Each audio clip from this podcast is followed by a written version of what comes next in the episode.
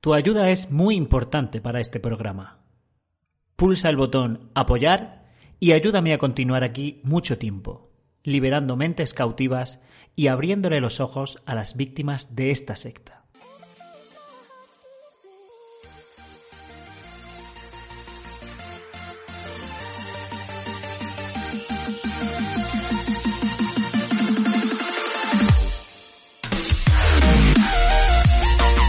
Este mes el informe 8 es...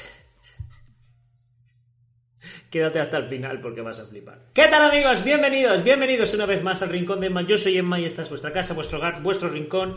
Sin más, vamos a darle el informe 8. Tenemos muchas cosas que contarles. Por ejemplo, lo que estamos haciendo para ayudar a las víctimas de desastres naturales.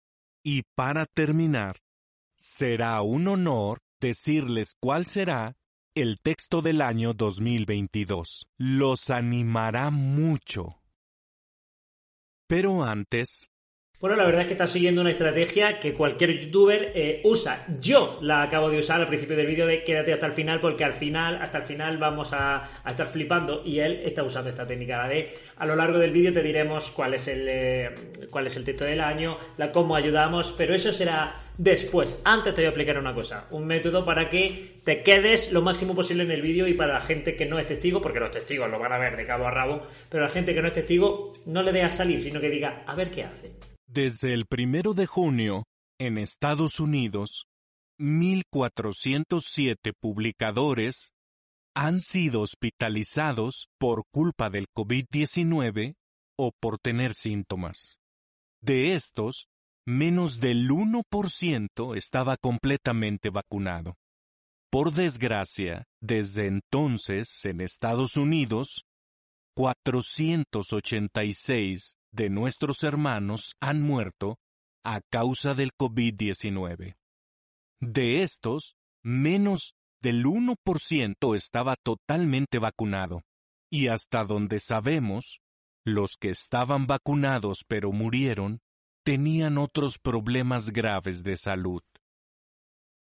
Esas cifras nos dan mucho en qué pensar. 486 personas han muerto y solo el 1% de estas, o sea, 4 estaban vacunadas completamente. Y además de estas 4 tenían patologías previas y enfermedades previas que han propiciado la muerte. 4. Dicho de otra manera, ha muerto el 34,84% de los infectados en Estados Unidos solo en ese país, en Estados Unidos. Hermanos, les contamos todo esto porque queremos que lo tengan en cuenta a la hora de decidir si van a vacunarse o no. No les demostraríamos amor si les escondiéramos estos datos a ustedes. Bueno, lo mismo que muestran amor, indicando estos datos, también me gustaría que le dijeran a los hermanos, mirad chicos, los datos de, bueno, de las denuncias de pedofilia que estamos adquiriendo, de todas las multas que estamos pagando por, para silenciar a los familiares, de las veces que hemos predicho el final del mundo, todo esto son datos y no os mostraríamos, no os mostraríamos amor si no os dijéramos todos los datos para que a partir de ellos tomaréis la decisión de decir si esta religión es la verdadera o no. Solo son datos. Sabemos que es difícil tomar una buena decisión cuando hay tantas opiniones diferentes y noticias contradictorias a nuestro alrededor. Puede que no sepamos ni qué pensar. Pero los datos que les mencioné antes nos los hicieron llegar nuestros hermanos, así que podemos confiar en ellos. Esperamos que les sean útiles. Bueno, tenemos que confiar en la palabra de Led.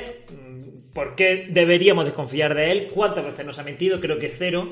Tenemos que confiar en su palabra de decir, oye, son los propios hermanos los que nos llegan, los que nos dan esta información. Me imagino que será la misma información que otras veces cuando también llega. Ese informe te habrá llegado exactamente igual que te llegó el de una mujer que, bueno, eh, estaban predicando una mañana y una mujer se iba a suicidar y hoy día, después de haberle predicado y de quitarse la soga, la típica experiencia, eh, hoy día es precursora de tiempo completo porque Gabino tocó cinco veces a su puerta. O la experiencia de esa mujer que llamó a un teléfono predicando y dio la casualidad de que llamó a una radio con miles de oyentes, el presentador le preguntó que cuál era su opinión acerca de la religión y la mujer se puso a leer textos a diestro y siniestro y nadie la cortaba. Ese tipo de experiencias y ese tipo de informes también llegan de las congregaciones. Y ya está, si lo dice Lev, si lo dice Stephen, el bueno de Stephen es que es verdad. Sabemos que no se trata de un estudio científico, pero esto es lo que nuestros hermanos han observado. Esto es igual que lo de la fecha del 607. Sabemos que aunque la ciencia diga otra cosa, no hay ningún estudio científico, pero es lo que los hermanos, o sea, el primo, el sobrino, el que investiga en Betel, que está enchufado y que tiene que defender la teoría del 607, aunque se caiga a pedazos. Eh, bueno, efectivamente lo del 607 no es un estudio científico, pero a la conclusión que llegan nuestros hermanos y por lo tanto, pues, venga. El libro Continúe en el amor de Dios dice algo muy interesante. Hoy día, Jehová permite que los gobiernos tengan cierta autoridad y debemos respetarlos. Estos se encargan de que los países y las comunidades funcionen bien y de que los ciudadanos tengan los servicios básicos. Los cristianos obedecemos el mandato que encontramos en Romanos 13, 1 a 7 respetamos a las autoridades superiores y obedecemos las leyes del país o de la comunidad donde vivimos. Estas leyes pueden estar relacionadas con la familia, los negocios o las propiedades. Pues si los testigos de Jehová respetan a las autoridades, no quiero ver ni un broadcasting más hablando de lo malas que son las autoridades del gobierno ruso y de las malas que son las autoridades de cualquier país que no esté de acuerdo con vuestra obra, ni uno más, porque la respetáis, se supone, o eso decís, o solo la respetáis cuando aconsejan vacunarse, que es una línea eh, que vosotros defendéis. Cuando los gobiernos están en vuestra línea, respetemos a los gobiernos. Y no respetar a los gobiernos significa ser eh, disgregar a las congregaciones y ser un rebelde, un rebelde sin causa. Pero sin embargo, cuando un gobierno está en contra de tu línea, sí nos quejamos. en inglés, la nota de estudio de Romanos 13:5 dice, Un cristiano obedece a los gobiernos humanos si lo que éstos le piden no contradice las leyes de Dios. Quiero que busquéis todos ahora, coged vuestras Biblias, vuestros ejemplares de la Biblia, incluso la traducción del Nuevo Mundo, y buscáis Romanos 13.5. A ver qué traducción dice lo que quiere, o sea, o, se desprende que, es, que quiere decir el texto, mm, lo que dice este, este, este buen hombre, Let qué significa ese texto. Cualquier traducción que queráis, cualquiera. Si vosotros no manipuláis la Biblia, ¿vosotros? ¿Vosotros? Por ejemplo, la familia Betel tuvo una comida especial con los estudiantes de Galat y el 11 de septiembre pudo asistir a la graduación.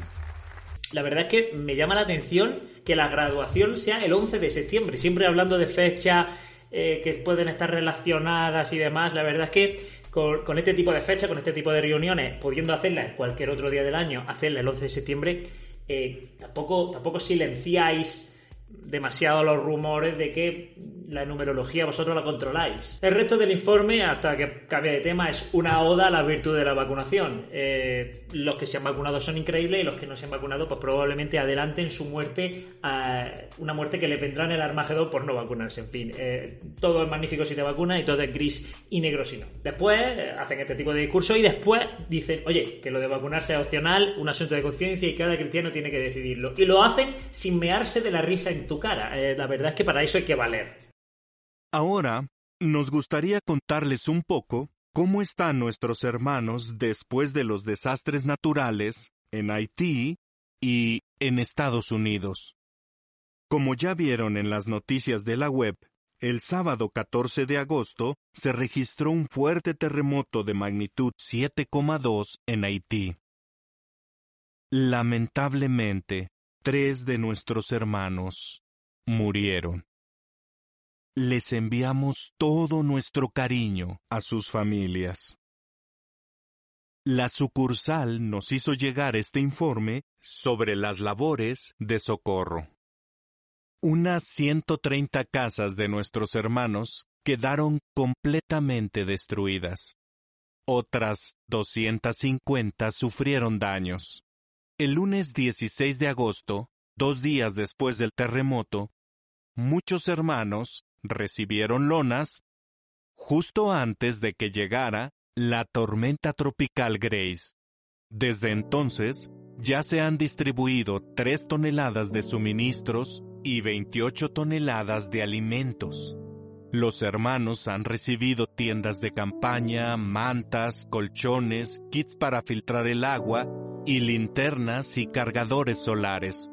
Además, algunos voluntarios están trabajando muy duro inspeccionando y evaluando las viviendas de los hermanos.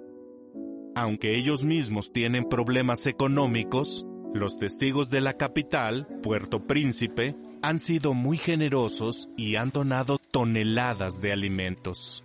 Bueno, como hemos visto, la manera que tiene el LED de decir si han distribuido 28 toneladas de alimentos es como diciendo, oye, lo que lo ha distribuido ha sido la organización. Minutos más tarde, incluso segundo más tarde, diría, los propios hermanos, aunque tienen fatiga económica, han donado toneladas de alimento. Por lo tanto, son los propios hermanos los que están donando alimento. La organización no está donando. Eh, o al parecer podemos decir que no, no está donando porque tampoco nos desgrana de qué manera lo hace. Simplemente se, pone en un broadcasting y dice, oye hermanos, hemos distribuido no sé cuántos kilos, eh, kilos de comida, pero tampoco decimos cuánto han salido de nuestra arca. Sin embargo, sí que sale de nuestra arca los más de 800 dólares que se gastó Anthony Morris. Es que a Anthony Morris le corresponde, porque también está pasando fatiga el, hombre, y a una labor de socorro eh, para darle el whisky, más de 800 dólares en whisky, la verdad que. Y un estudio de más de 300 millones de dólares. Eh, eso sí sale de la arca, ¿ves? Eso sí podemos decir que sale de la arca. Eh, lo de los alimentos de los hermanos, pues aunque estén pasando dificultades los hermanos, aunque sean pobres, que donen, que por lo menos que tengan el placer de dar, ya que, ya que la vida les está privando de muchos placeres, pues ya que por lo menos el placer de dar lo conserven. Dos comités de socorro se encargan de repartir lonas, materiales de construcción, alimento, agua y generadores cuando estos no se pueden conseguir en el área. Todas las labores de socorro se realizan respetando las medidas de seguridad y las restricciones exigidas por el COVID-19. Muchas gracias a todos los que están trabajando duro en las labores de socorro y por supuesto, gracias a ustedes por ayudar con sus donaciones. Toma mi dinero, coño. Queridos hermanos, el coronavirus no es el problema más grave al que se ha enfrentado la humanidad, ni será el último. Bueno, hasta hace poco descubrimos que decía que estas pandemias marcaban el último día de los últimos días. En fin, se le llenó, se, le fue medio broadcasting diciendo el último, del último, del último. Y ahora está esperando ya la siguiente pandemia. Dice, no es la última, o sea, no, no es la primera ni será la última. O sea, ya estamos esperando la siguiente. Hay que ver, ¿eh? Hay que ver. A medida que nos acercamos al fin de los últimos días, es de esperar que las cosas empeoren todavía más. Los problemas económicos y de otro tipo seguirán yendo y viniendo. Que alguien me diga una parte de la historia donde los problemas económicos de una civilización no exista de cualquier civilización a lo largo de la historia o que una civilización se mantenga porque no ha tenido fluctuaciones en su estabilidad. Una, sí, una. En sentido espiritual, como dice el Salmo 34.10, a los que buscan a Jehová no les faltará nada bueno. Está bien que ahora remarque que lo que no le faltará va a ser el sentido espiritual. Hace no tanto tiempo no decían eso. Antes decían, y me acuerdo yo, porque yo tenía una paga de 100 pesetas, recuerdo, y me decían, oye, echa tu paga de 100 pesetas que me daban todos los sábados precisamente en la reunión. Hay que ver qué cosas. Mi abuela me daba la paga en la reunión. Eh, sí, y decían, bueno, lo mejor que puedes hacer es invertir en el reino. ¿Por qué? Porque Jehová no va a dejar que ni un solo de sus siervos pase hambre, me decía. Entonces yo decía, bueno, voy a echar mi, 100 pesetas en la caja de contribuciones y voy a recibir muchísimo más. Realmente era más interesado que otra cosa, más que para participar en la obra. Pero yo decía, bueno, pues ya está, vamos a ver qué pasa. Luego a lo mejor mis padres me compraban algo, yo que sea, como para disimular, ¿no? Pero vamos, que ahora no es en todos los sentidos, sino solo en el espiritual. Importante.